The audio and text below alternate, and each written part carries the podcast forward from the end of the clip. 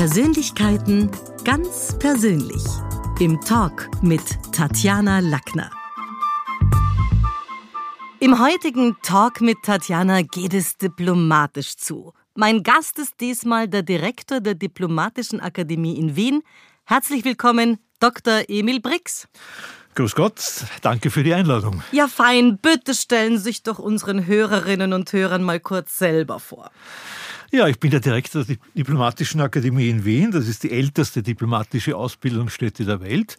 Äh, bin aber auch ein gelernter Diplomat, war unter anderem Botschafter in Großbritannien, Botschafter in, das, in, der, in Russland, ich hätte fast gesagt Sowjetunion, äh, und habe vorher auch in der einen oder anderen Funktion gearbeitet äh, in der österreichischen Politik und Verwaltung.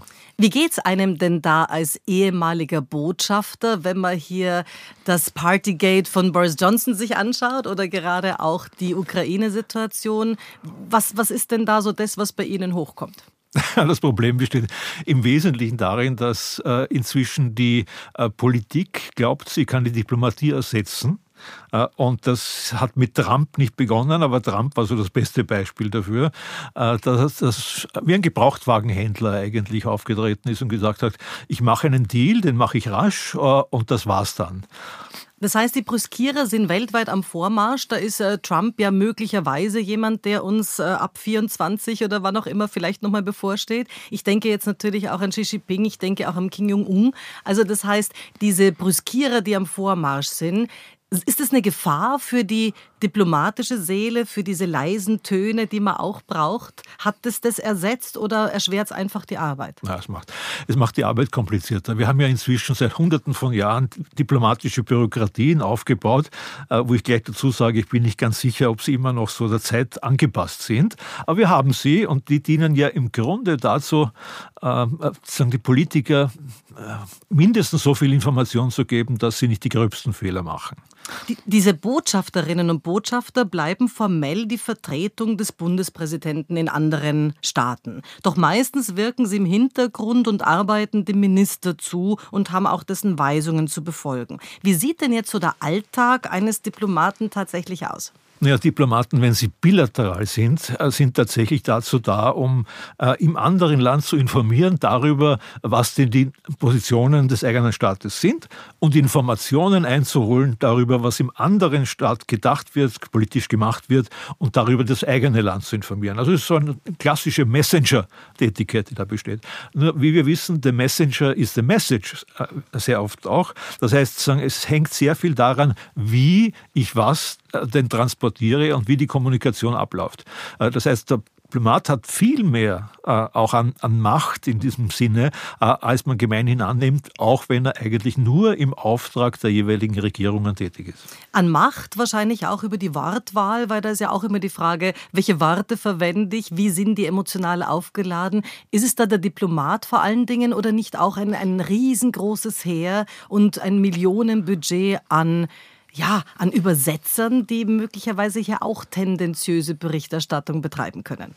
Ja, ja es gibt dieses äh, klassische Beispiel der sogenannten Emser Depesche Juli 1870, äh, wo durch äh, falsche Übersetzung und bewusste Manipulation äh, eine Situation zwischen Frankreich und Deutschland eskaliert ist und letztlich dann zum Deutsch-Französischen Krieg und zur Gründung des Deutschen Reiches 1871 geführt hat. Äh, das ist schon richtig, da hat der Übersetzer eine Rolle. In der Regel sind die Übersetzer Übersetzer dazu da, äh, um äh, grobe Fehler eher auszugleichen und nicht welche hinzuzufügen. Jetzt haben wir ja da so diese Spanne zwischen Diplomat sein versus Realpolitik machen.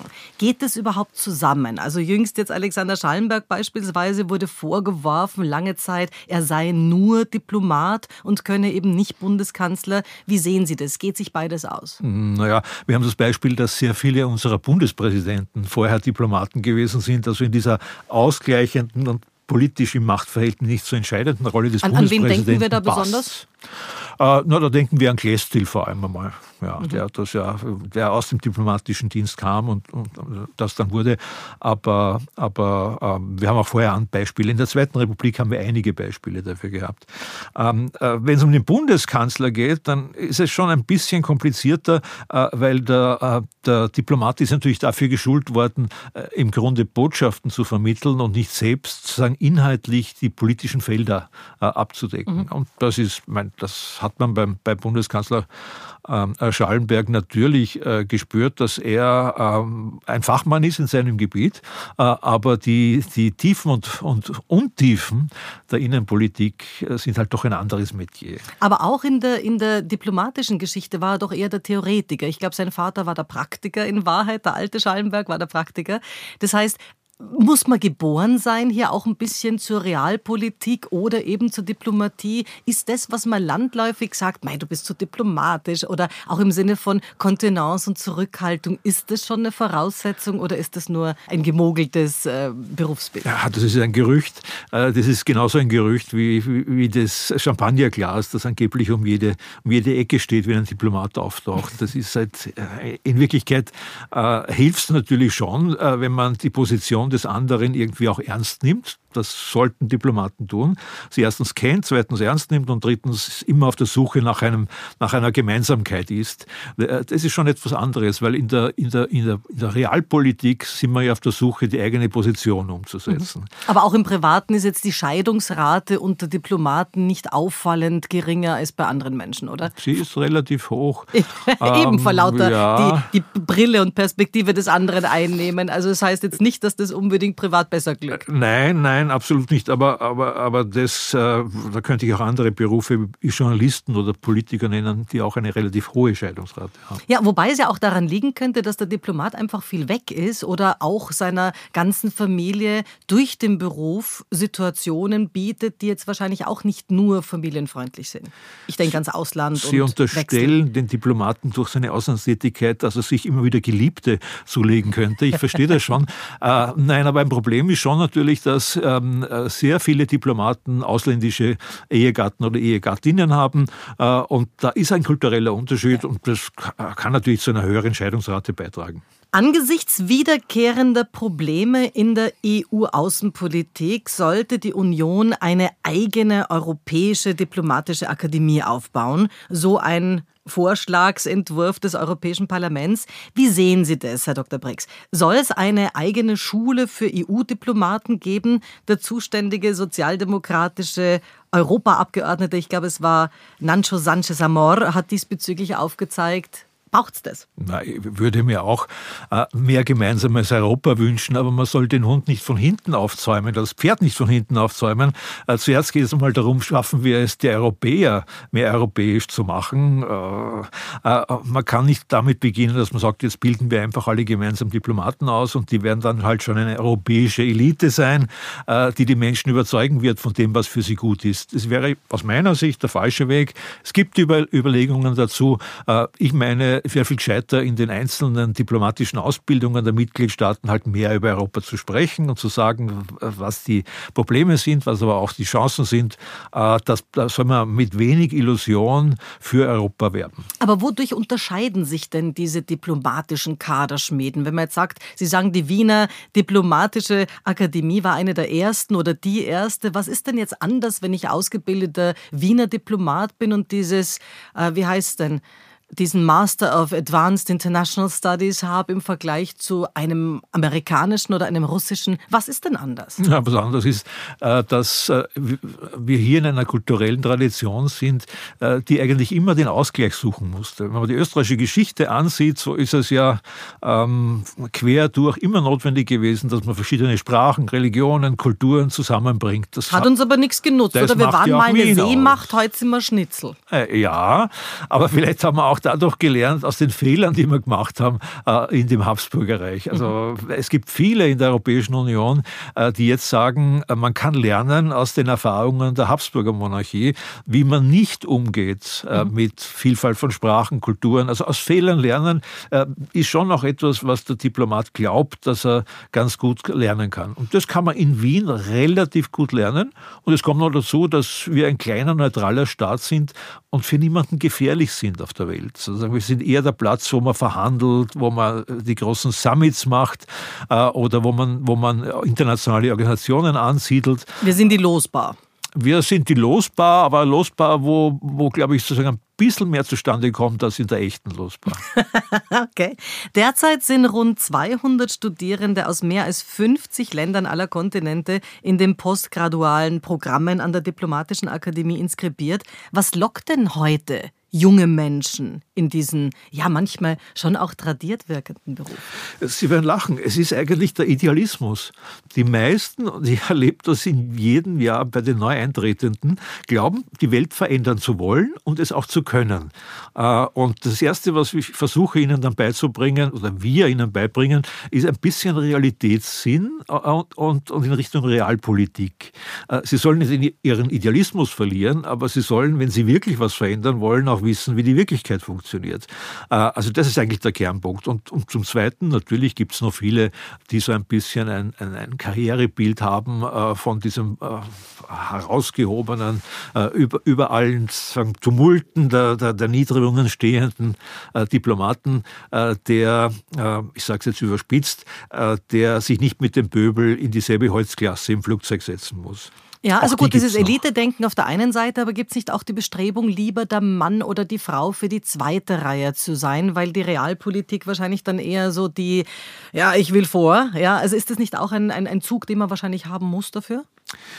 Ob man ihn haben muss, weiß ich nicht, aber Sie haben recht, wenn man die Entscheidung trifft, als junger Mensch sich dafür zu, äh, zu interessieren, mag, mag das eine Rolle spielen, dass man nicht in die erste, sondern in die zweite Reihe äh, gehen möchte. Aber bei allen ist es doch das Internationale, das Sie mhm. anspricht. Sagen, man will ähm, nicht in Österreich in erster oder zweiter Reihe stehen, sondern man will doch äh, in einem globalen Kontext auftreten. Sonst also machen sollte man es gar nicht tun. Was ja. muss ich heute als Maturant können? Was muss ich drauf haben, damit ich mich da überhaupt überhaupt bei euch melden kann. Was ist der Punkt? Also zuerst bin ich Maturant, dann habe ich optimalerweise einen Bachelor in welcher Studienrichtung? Naja, am besten äh, mache ich einen Bachelor äh, im Ausland. Mhm. Das ist die beste Studienrichtung. Äh, und wenn ich den Bachelor in Großbritannien, Amerika, Russland, China, wo immer gemacht habe, dann komme ich zum, zum, zur Graduiertenausbildung an die Diplomatische Akademie und mache meinen zweijährigen Master.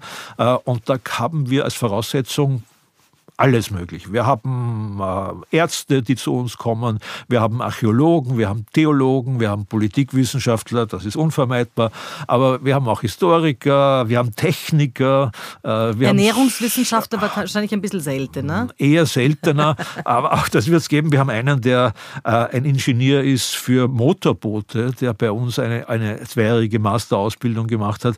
Ähm, äh, und das macht es ja sagen, irgendwie so besonders, weil es geht ja nicht darum, dass wir wir jetzt ganz genau jeden Beistrich im Völkerrecht kennen. Mhm. Äh, dafür gibt es wirklich dann auch Experten, ja. die das gern machen. Aber der Diplomat muss ja der sein, der von überall äh, zumindest so viel weiß, äh, dass er mitreden kann und dann eine Ahnung hat, äh, wenn Entscheidungen getroffen werden müssen, äh, wie er seine eigenen Positionen einbringt. Das heißt, dann sind aber Kinder von internationalen Schulen schon mal bevorzugt, weil den Bachelor macht man jetzt klassischerweise im ersten Semester nicht an der Uni. Das weiß ja jemand, der an der Uni ist, sondern erst in den späteren Jahren. Das heißt, man zischt sofort ins Ausland ab und macht dann irgendwo eine, eine Schule in Madrid, in St. Andrews, wo auch immer. Ja, also meine Empfehlung wäre, äh, wäre schon, äh, bevor man zu uns kommt, eine Auslandserfahrung zu haben, sei es entweder in der, in der, im Gymnasium oder sei es dann beim Bachelor, ist beides möglich. Aber wir haben auch viele, äh, die, die nur den Bachelor in Österreich gemacht haben. Äh, es ist in Wirklichkeit eine Einstellungsfrage. So, wie viele Sprachen braucht man jetzt wirklich, weil man sagt, sonst brauchst du nicht kommen. Also Englisch ist mal Bedingung, ist klar. Ein Abstract auf Englisch formulieren zu können, ist nötig. Und was dann noch? Grundvoraussetzung ist das Englische. Das ist auch die wichtigste Arbeitssprache an der Diplomatischen mhm. Akademie. Äh,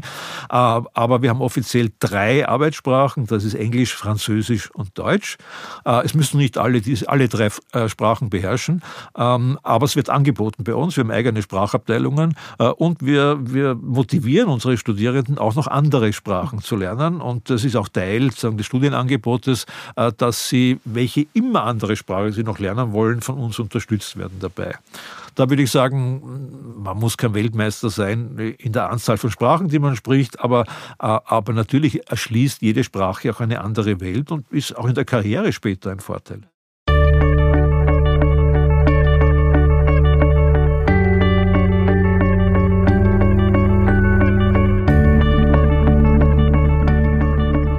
Ja, jetzt mal die Frage, wenn man es uns in den amtierenden Situationen anschaut. Wie sehr schwächt eine Außenministerin Annalena Baerbock samt ihren dürftigen Fremdsprachenkenntnisse die gesamte Außenarbeit der EU?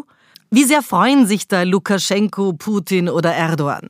Äh, Im Grunde geht es darum, welche außenpolitische Position hat ein wichtiger Staat wie die Bundesrepublik Deutschland. Äh, und das ist unser Problem eigentlich im Verhältnis mit den autoritären Führern, äh, dass wir in Deutschland seit Jahren eigentlich schon keine, keine Europapolitik haben, dass die Außenpolitik naiv ist, dass sie sich nicht kümmert um eigentlich die Nachbarländer wie Polen, baltische Staaten. Also wäre Ihnen jetzt von der Leyen genauso gleich, ob Baerbock oder von der Leyen, da ist jetzt der Unterschied für Sie gar nicht groß, da kann Annalena Baerbock Baerbock gar nicht so viel äh, Böcke im Ausland schießen. Nein, das ist, ähm, äh, da geht es wirklich nicht um die Namen, da geht es mhm. darum, sagen, wie, äh, wie kann eine Regierung eine vernünftige Außenpolitik formulieren.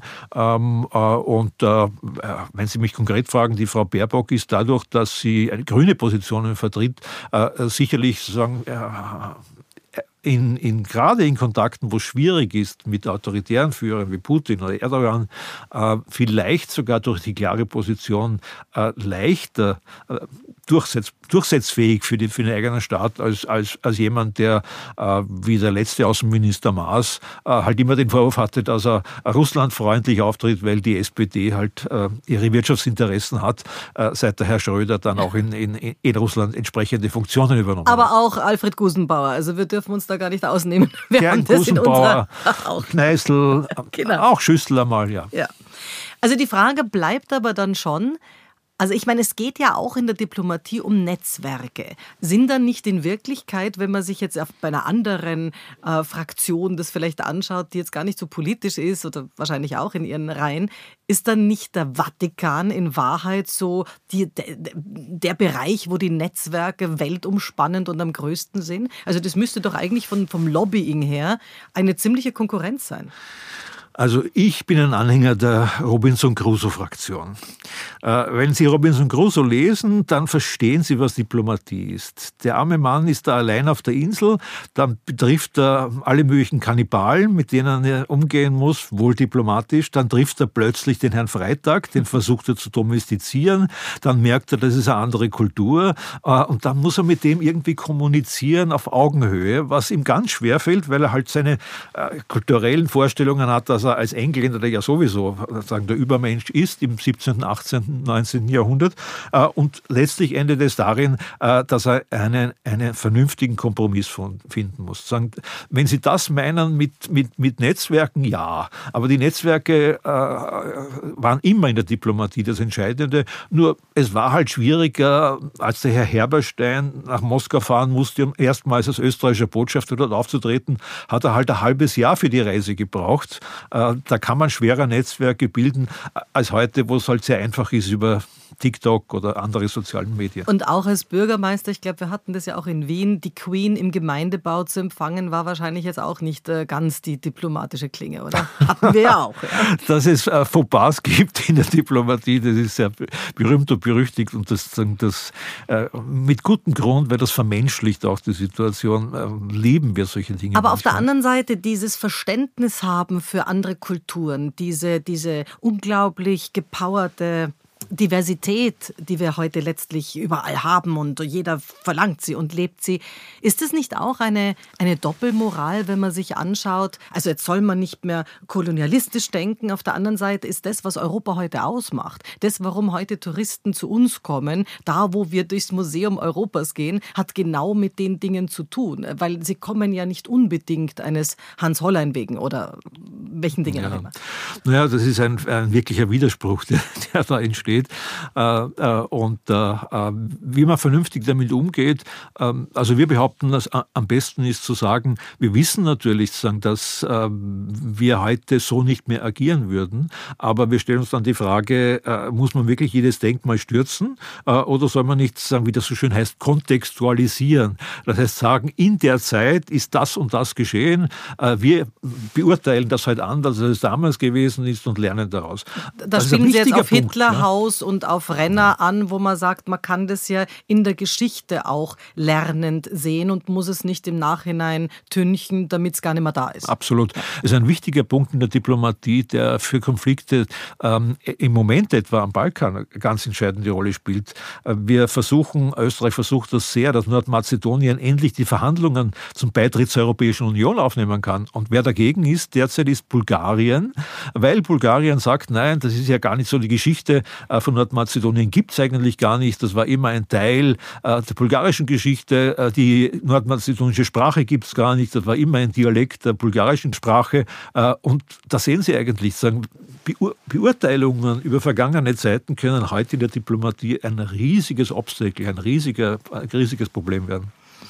Wenn man sich das anschaut, England versus Irland, und wir haben ja einen 100 Jahre schwelenden Konflikt mit Europa immer noch nicht gelöst, Israel-Palästina oder die Krim-Frage oder eben jetzt eben auch die, die Ukraine dazukommen, sind es alles Fälle, wo die Diplomatie und damit die politische Mediation versagt haben? Ähm, naja, wissen Sie, was Diplomatie ist, ist eigentlich immer der manchmal kleine Zeitraum vor und nach dem Krieg. Mhm nichts anderes. In den Zeiten kann Diplomatie erfolgreich sein Eine und, und auch Rhetorik dann. Ja, naja, nein, äh, in der, in, in, in der Zeit zwischen den Kriegen äh, ist es sehr schwer, wirklich etwas diplomatisch äh, zu erreichen. Gerade dann, wenn der Umbruch ist, wenn die Krise ist, dann, dann ist es möglich. Und da sieht man auch dann das Scheitern relativ rasch. Denken Sie an die Juli-Krise vor dem Ersten Weltkrieg. Mhm. Das war wirklich ein diplomatisches Scheitern. Da, sagen, da ist das Ultimatum an Serbien und dann hat jeder schon gewusst, es geht eigentlich nicht um Diplomatie, sondern wie kann ich mich für den Krieg positionieren. Äh, oder denken Sie nach dem Ersten Weltkrieg, da ist der amerikanische Präsident Wilson hat die Idee eines Völkerbundes ausgerufen. Und was ist dann passiert? Die Amerikaner sind selbst nicht beigetreten, diesem Völkerbund. Der Völkerbund ist eingerichtet worden, hat aber keinerlei Sanktionsmöglichkeiten gehabt, wenn sich die, die Staaten nicht daran gehalten haben. Äh, und, oder Schusch nix Kniefall im Berchtesgaden. Oh, ja, natürlich. Oder, oder die Appeasement-Politik von Chamberlain beim Münchner Abkommen äh, oder der äh, Hitler-Stalin-Pakt, der Polen aufgeteilt hat und äh, bis heute behauptet Putin, das war notwendig, damit Russland sich vor, die Sowjetunion sich vorbereiten kann, äh, um den Nationalsozialismus wirklich besiegen zu können. Also da ist ständiges Scheitern. Äh, gerade in diesen Momenten vor und nach einem Krieg. Mhm. Dazwischen gibt es kaum dann wirklich große äh, Dinge, die die Diplomatie bewegen kann. Äh, wenn man heute in die, in die Vereinten Nationen schaut, äh, dann merken Sie, dass dort verhandelt wird über Beistriche oft mhm. nur. Äh, und natürlich, die Diplomaten sind überzeugt, dass das sinnvoll ist, was sie dort tun. Äh, und ich sage auch gar nichts, äh, dass dem nicht so ist. Aber die großen Dinge werden dann doch in, in an diesen Wendepunkten jeweils erzeugt. Aber welche Kriege, wenn man sich in der Geschichte anschaut, konnten dann tatsächlich durch wirkungsvolle Diplomatie verhindert werden. Weil auch wenn das immer so in diesen, in diesen hm, Zeiten dazwischen ist, gab es trotzdem welche, wo man sagt, das wäre voll in einen Krieg gelaufen, 100 Pro. Ja, naja, ich denke an den Wiener Kongress zum Beispiel. Der Wiener Kongress, dem ist es wirklich gelungen, äh, die, äh, äh, Frankreich, das nach Napoleon, in dieses Konzert der Mächte hineinzubekommen und zur Friedensordnung, als Teil der Friedensordnung zu gestalten. Und wie immer man dann das beurteilt, aber es gab dann doch 100 Jahre keinen großen Krieg im 19. Jahrhundert, in Europa zumindest. Also das war schon ein diplomatischer Erfolg, der übrigens zufällig in Wien ausgehandelt wurde. Und dass wir jetzt schon relativ lange, más menos, eine Situation haben, wo wir kriegsfrei sind, jetzt auch unser Land betreffend, ist es verwunderlich? Ist es Gesprächen zu verdanken oder ist es einfach, führen wir die heute anders? Werden heute Kriege nicht mehr in der Form geführt? Ja, also wir sagen äh, unseren Studenten an der Diplomatischen Akademie äh, immer, äh, es ist uns gelungen, in Europa zu lernen. Es ist uns gelungen zu lernen aus, aus diesen Katastrophen des 20. Jahrhunderts. Äh, und, äh, äh, bei Irland, England noch nicht so, muss man sagen. Ja, bei Irland, England ist zumindest kein Krieg derzeit in Sicht. Äh, man wird sehen, sagen, wie da diese Grenze zwischen Nordirland und Irland in Zukunft aussehen wird. Äh, tendenziell äh, wird sie auch geringer werden. was uns noch nicht gelungen ist, ist einzubinden, diese vielen neuen Handelnden in der internationalen Politik. Es ist ja nicht mehr so, dass der Staat A mit Staat B entscheidet, was, was, was in Zukunft passieren wird, äh, sondern da sind halt äh, Unternehmen wie Meta, Plattformen, äh, andere Konzerne, NGOs, ähm, Umweltbewegte. Partner, die wechseln. Mhm. Ja, also das ist, äh, da ist die Diplomatie viel anders gefordert eigentlich als früher, weil es immer so klar ist, äh, wo eigentlich die Macht liegt. Aber sind wir nicht in Wirklichkeit alle miteinander ohnmächtig, wo auch die Diplomatie und die Realpolitik an ihre Grenzen stößt, äh, wir jetzt an China denken, denn es gibt keine einzige Sanktion, die man Herrn Ping jetzt irgendwie gegen, entgegenstellen kann, Xi Jinping entgegenstellen kann und sagt, wenn du nicht dann, selbst wenn wir uns da alle zusammenrotten, das geht sich nicht aus. Ja, ja, das ist jetzt schon Geopolitik, was Sie von, von mir verlangen, da eine Beurteilung abzugeben.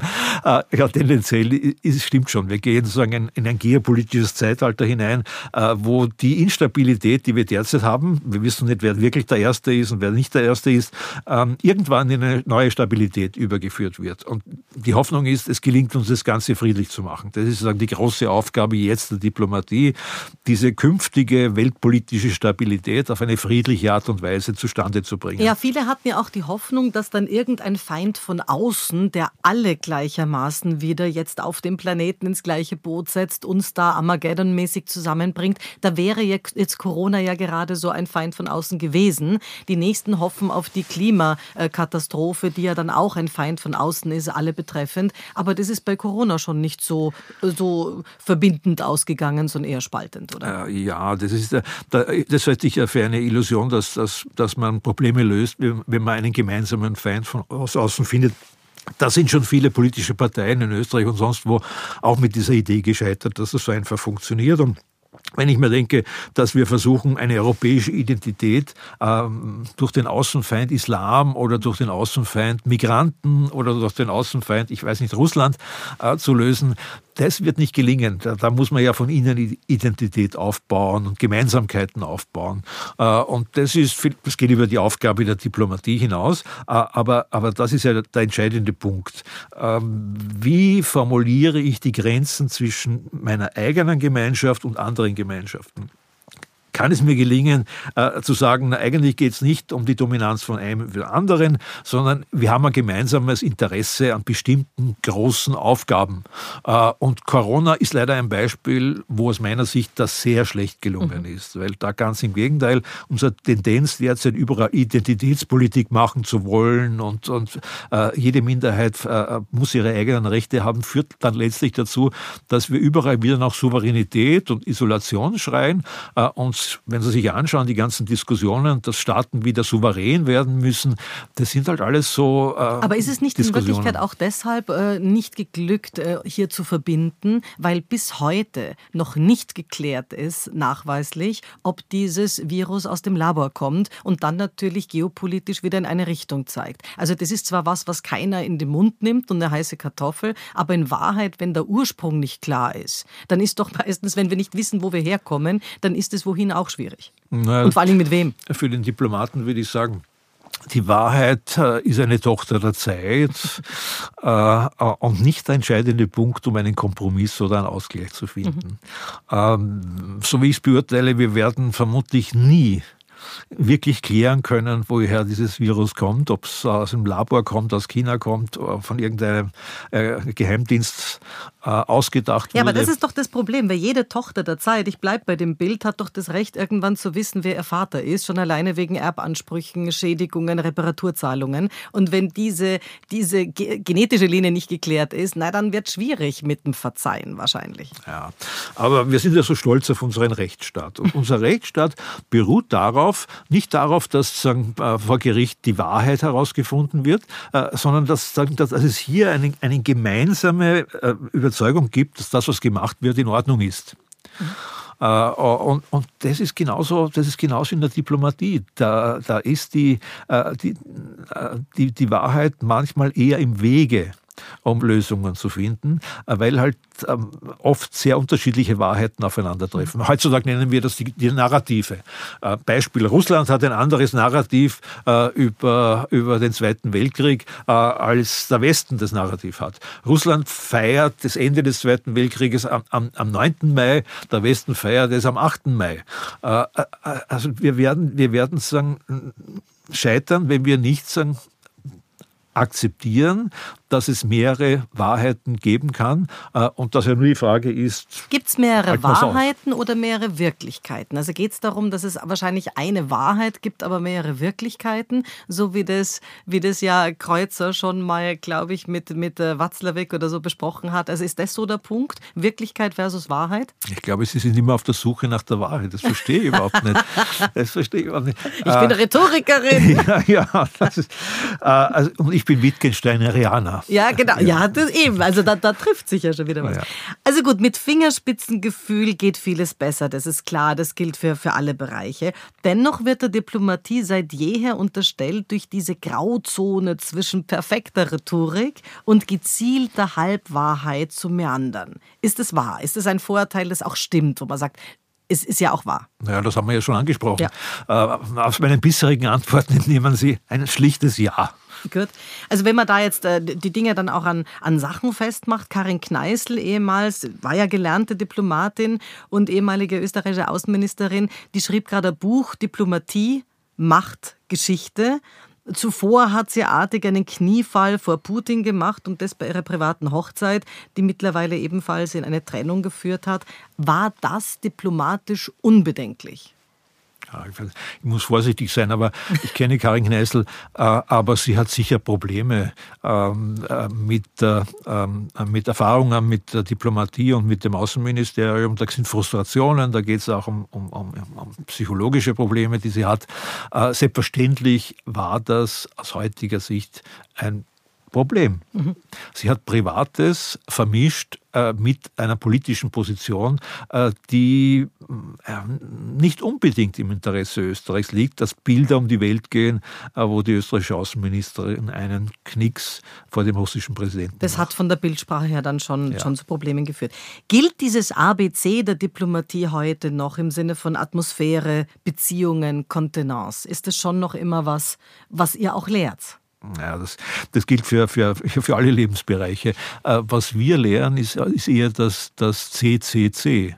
Das ist Communication, Communication, Communication. Diplomatie ist Kommunikation. Und es führt viele Diplomaten und im Übrigen auch Botschafter auch an die Schule des Sprechens. Da haben in den letzten Jahren viele auch Medien- und Sprechtrainings besucht. Wie wichtig ist da moderne Business-Rhetorik, letztlich moderne Kommunikationstools auch im Feld der Diplomatie? Ja, absolut wichtig. Äh, dadurch, dass wir ganz andere ähm, Möglichkeiten haben, Menschen zu erreichen, als wir sie früher hatten, darf die Diplomatie nicht nur reagieren darauf, sondern sie muss aktiv diese Möglichkeiten nutzen. Also wir unterrichten unsere Studierenden aber auch äh, in dem, was im Außenministerium gemacht wird, in sozialen Medien. Ich erinnere mich noch an die Zeit, äh, wo es dann Regularien gab, dass Botschafter und Diplomaten vorsichtig sein sollen war, und genau. nicht mitmachen sollen, äh, weil das ja gefährlich sein könnte, dass sie da was sagen, was nicht offizielle Linie ist. Das hat sich längst, Gott sei Dank, heute ist eine äh, umgedreht. Heute ist eine Kompetenz, heute wird es erwartet und verlangt von allen, dass sie das tun. Sind Sie auf TikTok? Äh, ich bin auf TikTok. Äh, ich war einer der ersten österreichischen Diplomaten, glaube ich, auf Twitter. Äh, bin nach wie vor auf Twitter sehr aktiv, Instagram weniger. Wir sind als Diplomatische Akademie auf meisten dieser Kanäle auch präsent einfach. Es war so schön, Sie heute da gehabt zu haben, Herr Dr. Brix. Vielen, vielen Dank. Sehr gerne. Sie sehen, Diplomaten müssen kommunizieren. das ist gut. Das war's für heute. Besuchen Sie mich doch in der Schule des Sprechens in Wien. Auf Facebook, LinkedIn, Instagram, YouTube und auf Clubhouse. Oder auf sprechen.com.